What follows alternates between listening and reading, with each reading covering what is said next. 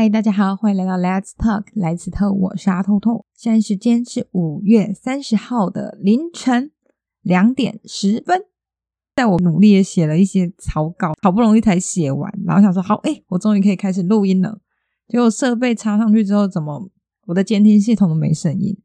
然后就想说，哎，奇怪，我礼拜一录的时候还好好的啊。对，我礼拜一有录，但我没有要用，所以大家不会听到那一集。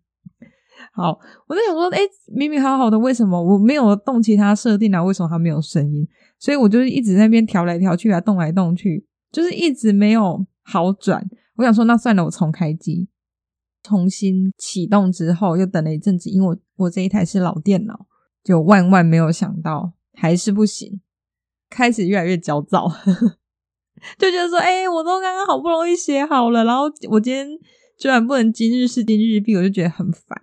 就在我刚刚逐渐要放弃的时候，准备要把那个设备都拆掉收起来的时候，我就看，哎，我的耳麦孔弄错了，它有一个那个乐器输入的地方，对，这就是它没有坏，就是我插错孔了，还是因为半夜我也累了。好了，那今天就是想要聊一下，就是关于疫情的事情。那因为疫情大家应该都很有感受嘛，就最近。疫情持续的在发烧，就是至少对台湾人而言，就是算是一个蛮严重的事情。每天都几百例、几百例也在增加嘛，特别是双北地区非常严重，大家应该也是有点人人自危啦。但网络上还是可以看到很多不怕死的民众们。这个疫情爆发之后，我们公司就很即刻的做了一些处置，比如说先分流成 A、B 班啊，然后同时就是 A、B 班就是。隔周去公司上班，其余的留在家里工作。除了分 A、B 班之外，也有分流，就是分流上班。也就是说，你大概就早上八点到十点，你可以挑一个时段来，然后反正就坐满八小时，你就可以走。就是也是分批上班，减少交通拥塞的时段人挤人这样。总而言之，我们公司是蛮严格的，就在执行这件事情。好，那因为我上周都在公司工作，我就。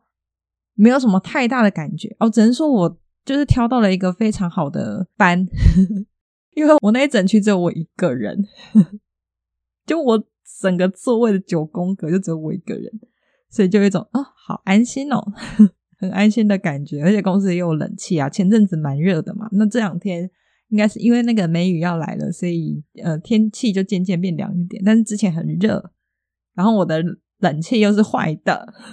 所以我那时候想说，哦，还好还好，我先在公司上班，那我还有点时间可以处理我的冷气。好，那冷气的故事就有机会再说，也不是也很雷。好，这礼拜呢，我就是在家里工作。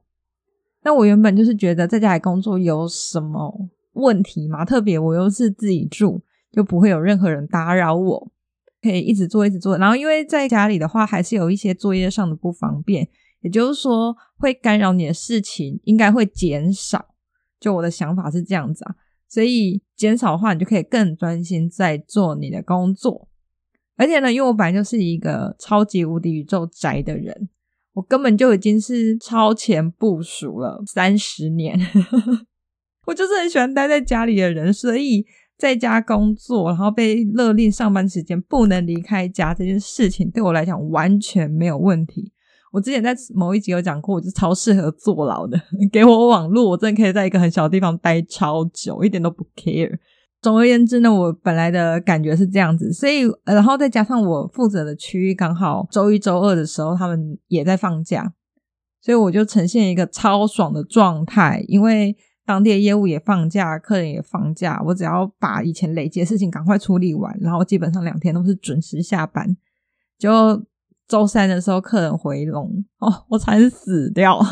我连续两天做到晚上十点，我万万没有想到在家里工作还要做到晚上十点。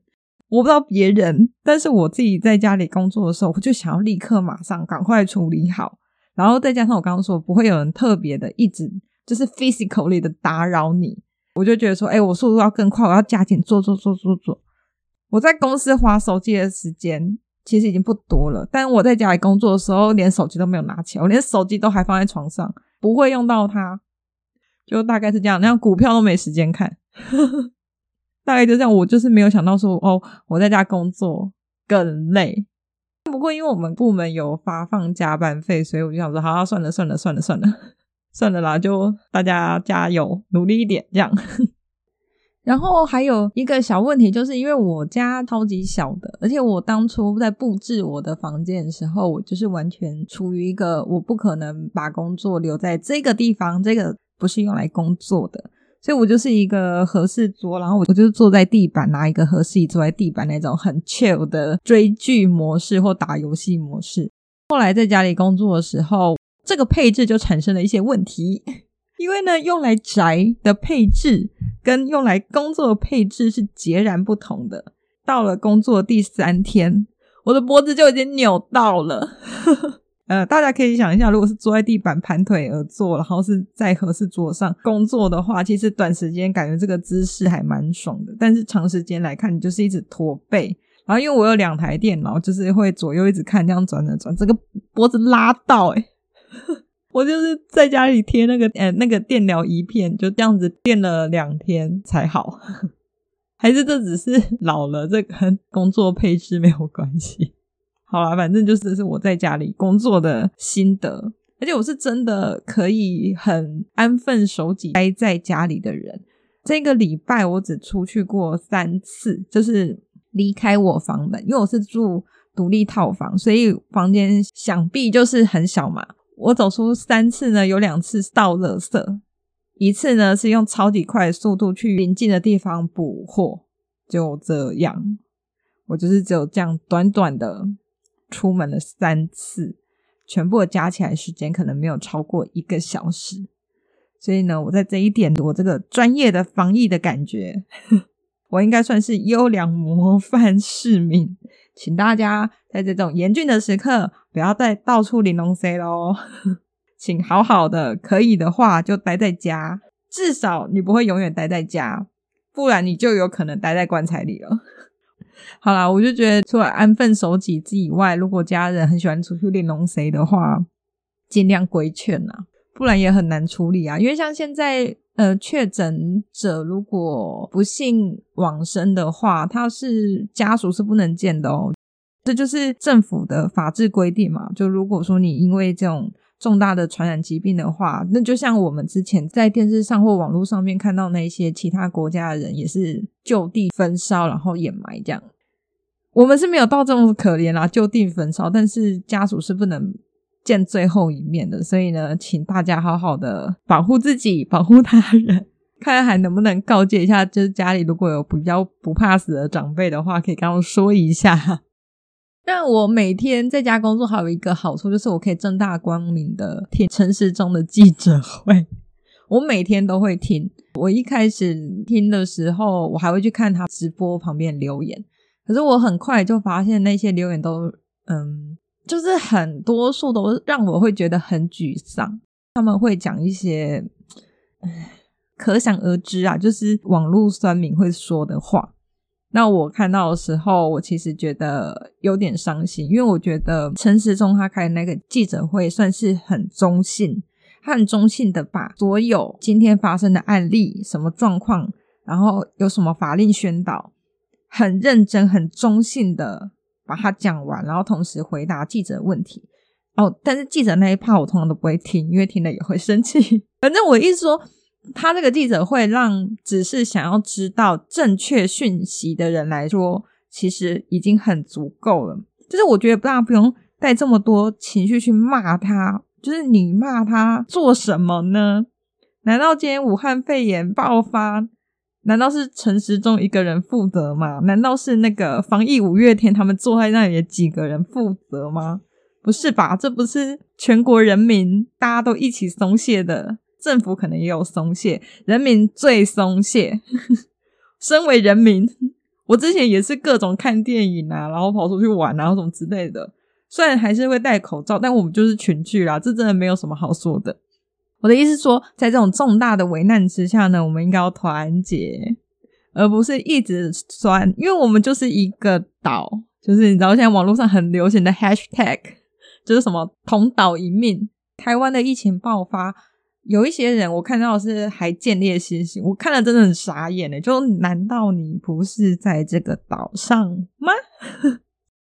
反正就让我觉得有点沮丧了，而且特别是看到那么多负面新闻，网络上打来打去的，再加上看到那些酸民的留言。我真的会觉得，因为一直关在家对我来讲是还好，可是对很多人来讲就已经是一件让人心情抑郁的事情了。那还要一直接受这些很多很负面、然后不中立、充满攻击的言论的时候，我觉得真的会让人的忧郁跟抑郁加倍，不是一个好的现象啊。这就是我的一点点小小的感想。就是这阵子疫情爆发嘛，那所以公司的所有的会议全部都改成线上会议。那我们约会都开超久，我们每次都要开三个小时。反正大家的东西报告完之后，就起来说话。他大概就是告诉这些当地的业务说，现在台湾的状况是怎样，公司的分流上班的政策是怎么样。讲完之后，他就开始说。台湾现在很严重啊，很糟糕啊，很危险啊，就是很担心这样。然后我们国外的业务们，他们都笑而不语，诶，可是可以理解啊，因为对他们来说，台湾现在这个状况根本就是小 case 诶。应该说，我这个还可以再先拉出来讲，在更之前，因为其实疫情爆发这件事情，不用老板说，其实业务他们都知道。特别是因为台湾算是比较容易被国际关注的点，就是特别在防疫这一块。因为之前我们表现得很好嘛，那我们现在确诊数量开始上升的时候，那会变成相对关注。我的荷兰业务他就问我说：“诶，你还好吗？希望你就是健康啊，什么什么的。”然后我就跟他讲说：“哦，我刚开始都很害怕，就是很恐慌，比如说小小的咳嗽，或者是小小的觉得疲倦。”或者温度才还没到三十七度，什么三六点就觉得干，我是不是发烧？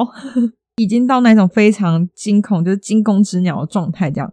那我那时候我荷兰业务他是跟我讲说，哦，我觉得你们表现的一直都很好，所以就是台湾啦，台湾表现一直都很好。他说，而且他觉得现在没有到那么严重了，就出门回来的时候洗个手，戴口罩，就是 it's okay。就他完全觉得这不需要恐慌，不用害怕。但我们可以理解说，哦，他已经早就过渡了那段时期，因为毕竟去年一整年他们都在这个状况嘛。因为他听起来是他还是没有在怕的感觉，他依旧可以出去领龙 C。那我就想说，诶，就是我当然一方面谢谢他的安慰，让我的心安一点这样子。但是我还是情不自禁的查了一下荷兰的确诊数，荷兰的总人口呢有一千七百二十八万。那他确诊数呢是一百六十四万，他的死亡数呢是一万七千左右。我想说，哇靠，都已经这么多，你们还不怕？就大概是这种心情。我想说，哎、就是我已经没有在针对说他对我的安慰了，我已经在针对说，哇，你们荷兰搞成已经这样子，你还不怕哦？你还觉得 it's OK 哦？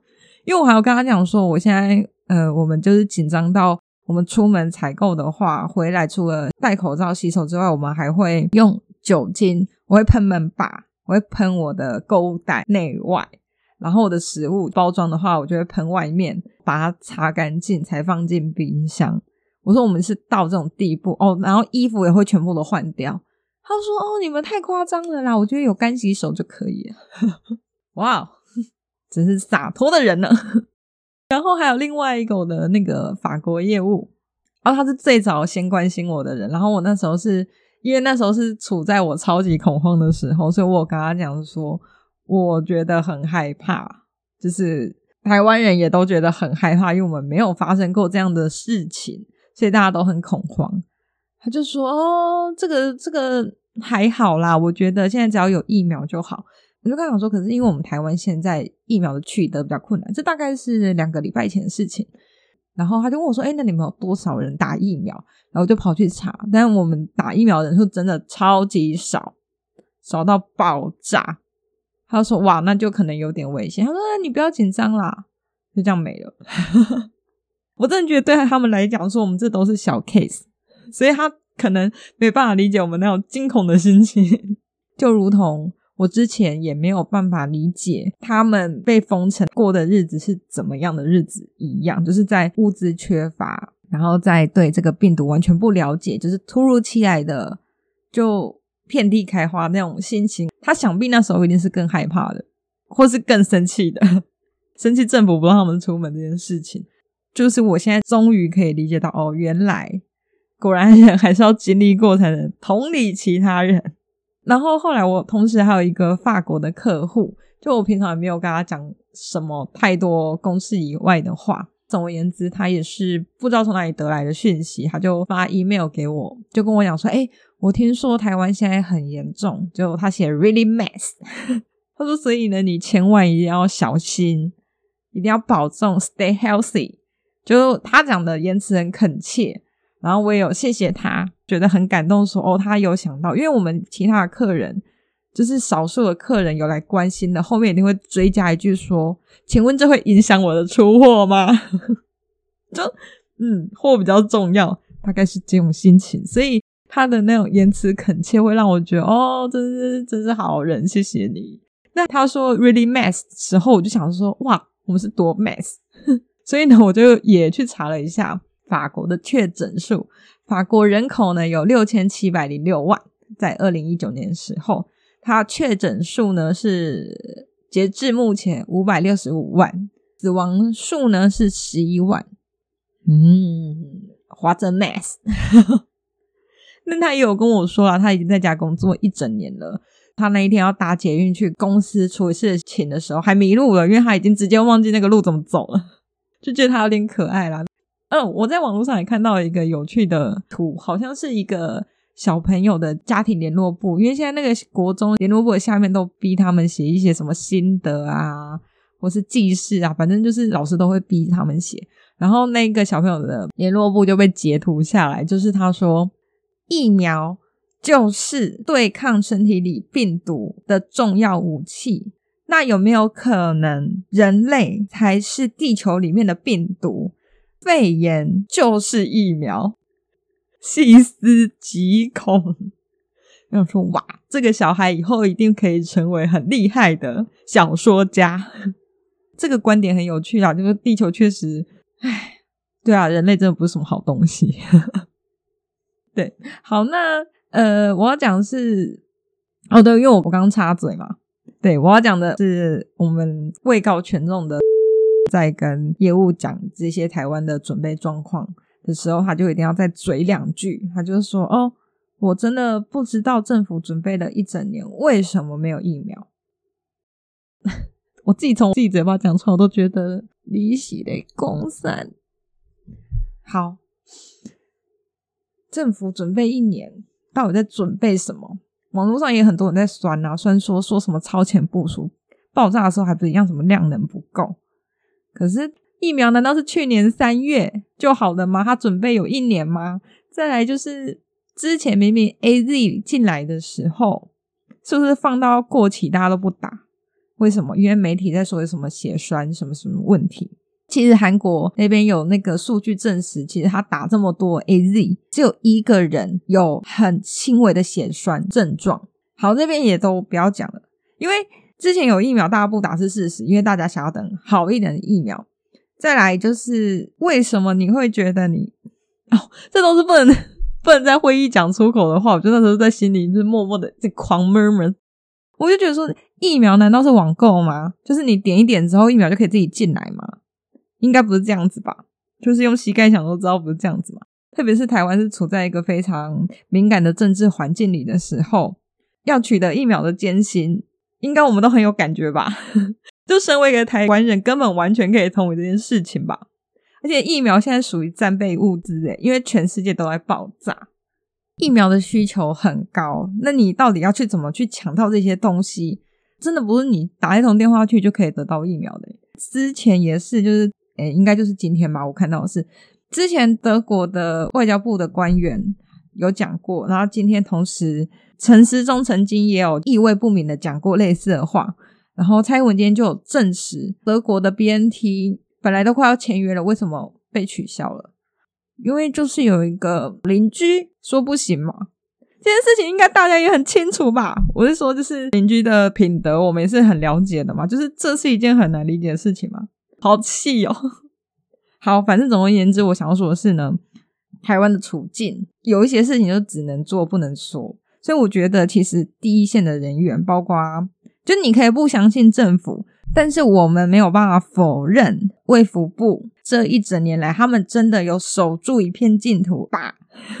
反正哎，我觉得大家就是温柔以待啦，就不要嘴啦。而且我我也蛮相信国产疫苗的，因为我应该算是排序到很后面排到疫苗的人。那如果那时候有国产疫苗，我应该就会去打国产疫苗。而且我一直觉得我们台湾医疗技术很发达这件事情，不是全世界有目共睹吗？那为什么我们的医疗技术到了？疫苗这一块的时候，好像就变得大家的不信任感变得很高。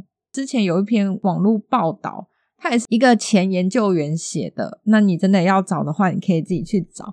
那总而言之，他就是讲说，台湾的国产疫苗的原料是美国提供的，所以老实说，他其实他们差别就只在于它是美国的配方，然后台湾生产，就这样。而且我们的那个啊，我们的圣木骑士 陈建仁先生，他们夫妻也都打了国产疫苗去做那个人体试验嘛。那他们现在目前也都没有什么状况。我的意思是，他都不怕，他年纪还那么大，他不怕，我们在怕什么？总而言之，就大概是这样。我是希望大家不要被意识形态绑架，也不要再说那个柯先生了，好险啊！不行，就是想到双倍，我整个头都痛起来。算了，我看了我心情又不好，我只能说我非常支持陈时中，加油！大概是这种心情。那而且我真的觉得，我们就是守住这一年是事实，然后不要说什么破功。面对这个疫情是一件必须的事情，只是我们延迟了一年，让我们有足够的时间可以享受还自由的空气。然后可以储备更多的口罩跟医疗资源。台湾毕竟不大，这种爆发性的问题当然没有办法立刻得到疏解。但你不能否认的是，它其实都已经在轨道上了。而且往一个好处想，就是我们虽然没有到好整以暇面对这一切啊，就是这个疫情的爆发跟失控，但是我们至少不像过去去年的那些其他国家。物资不足，然后也对这个病毒完全不理解，然后还有一大堆不信邪、只信自由的国民们。哦，我说的就是不戴口罩这一部分。我现在讲这一些，可能等我剪出来的时候，已经又完全是另外一回事了。好，那我就是还是想要讲一下现在自己的感觉。呃，我觉得这个病毒有点邪恶，它直接逼近人最恐惧的深处。因为我自己问过好几个人，就是你怕自己的。然后会对你的身体造成损害的这种恐惧，跟你害怕自己得，然后去影响到别人，害别人得，或害家人得，或害任何人得这件事情的心理压力，大家其实比较担心的是后者，就是那种害到别人，不知不觉害到别人的那种心理压力。确诊的人他也不想要确诊，我觉得真的不需要再对他们就是很严厉的批评跟指责。因为他们也不想啊，那没有生病的人其实也不用恐慌到就是影响了感情。就说我一个朋友，他是住在嗯女子公寓里，反正就是几个人一起住吧。那总而言之，他的爱人偶尔会去他们家那边小住。就是某一天，他的爱人的公司就通知说，哦，他们有个同事的家人有人确诊，但是那个家人又隔一层，但他们有一起吃饭过。然后，反正总言之，他的爱人也很惊恐。然后，我朋友也是秉持着应该要透明公开的原则呢，所以他就把这件事情通知了他的室友们。就他室友们一个呢，就立刻非常惊慌的跑去房间躲起来；一个呢，就直接说他觉得他现在没办法呼吸，他觉得他已经感染了，没办法呼吸。就我一开始乍听之下的时候，我觉得有点他，你在说什么？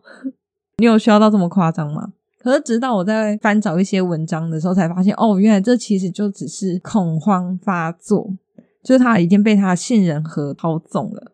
杏仁核，哎，那我来小科普一下，杏仁核就是在你的大脑里面，它是负责管理情绪的中心。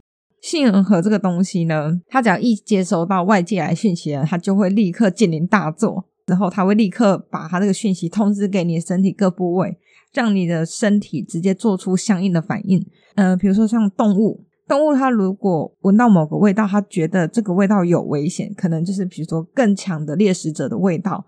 他的杏仁核呢，就告诉他们说：“哎，这个情绪叫害怕，要赶快跑。”所以他就赶快把这个讯息呢传递给你的身体肌肉里，你的身体呢就会做出相应的反应，就是跑这件事情。所以呢，有时候我们那种突发性的暴怒呢，就是由这个杏仁核来产生供应的。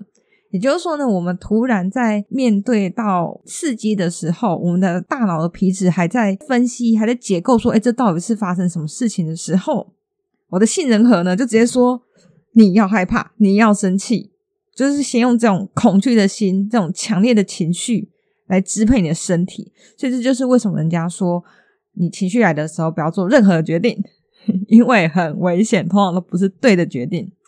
那这个状态呢，用最简单理解方式呢，就是菜鸟军人他看到黑影就开枪，因为他很害怕，所以他立刻第下意识反应就是先开枪。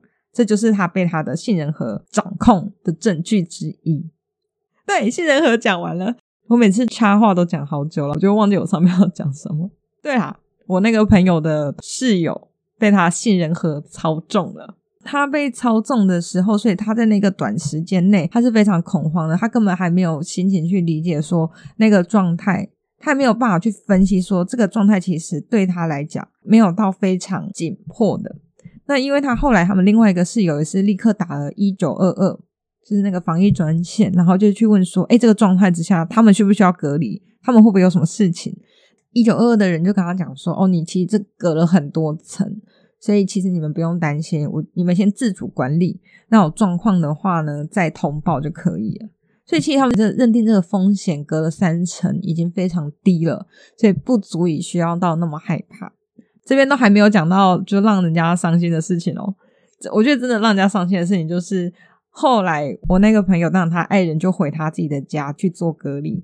我朋友也是尽量可以待在自己的房间，就待在自己的房间里，但是还是要走出去上厕所啊，用洗手台啊什么之类的，用洗衣机这种状况之下，如果他们他跟他的室友们狭路相逢的话，就其中一个比较惊恐的那一个，他就会拿衣领捂住口鼻这样子，然后离得远远的。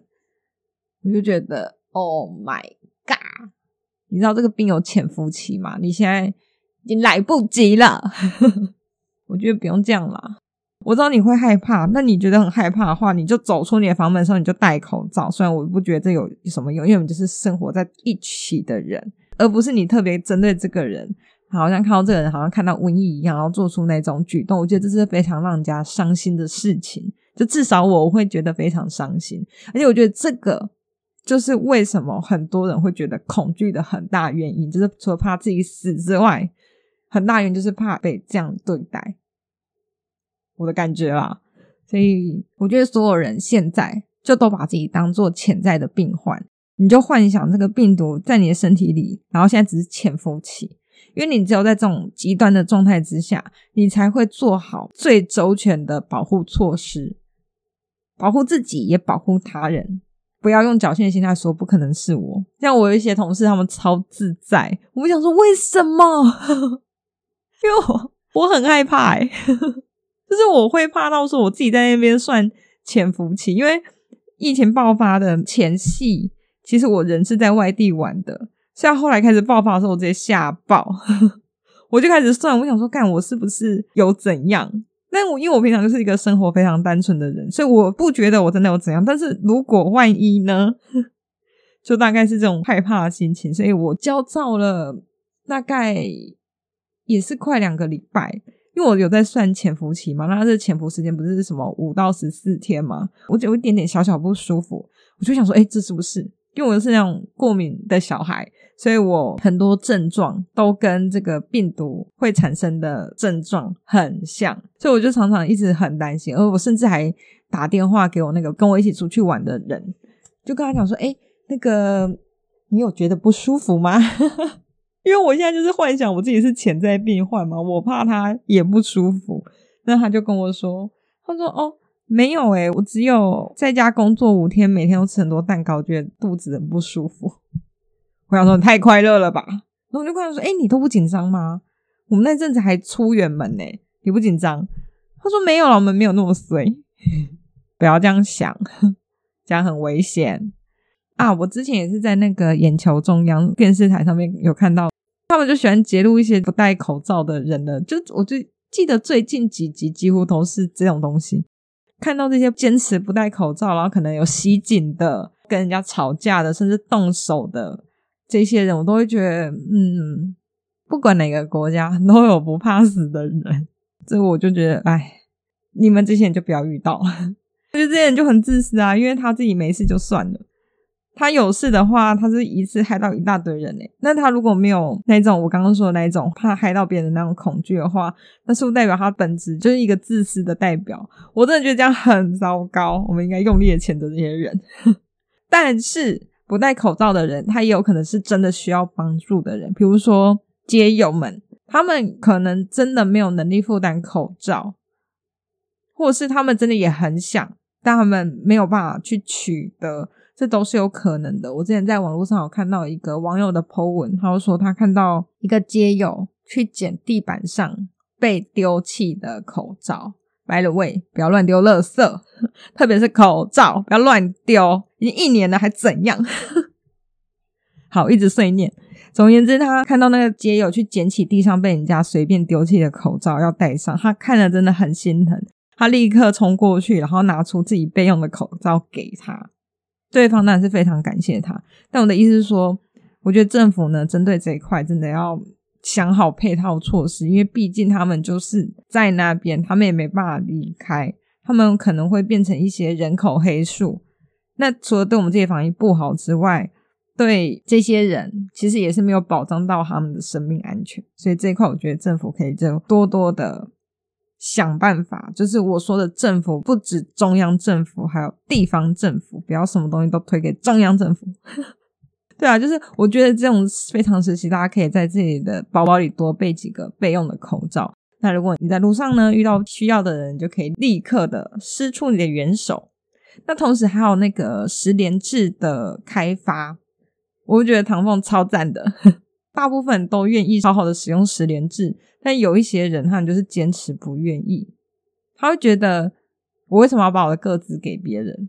可是他有没有想过，他这其实也是在保护他自己，就他不想把他行踪告诉别人啊。但是他其实这也是在保护他自己。如果确诊者进到跟他同一间店的时候，这个人他也会被通知到，这不是也是保护他自己的一环吗？就我其实也不是很懂，说坚持不做的人到底是什么意思？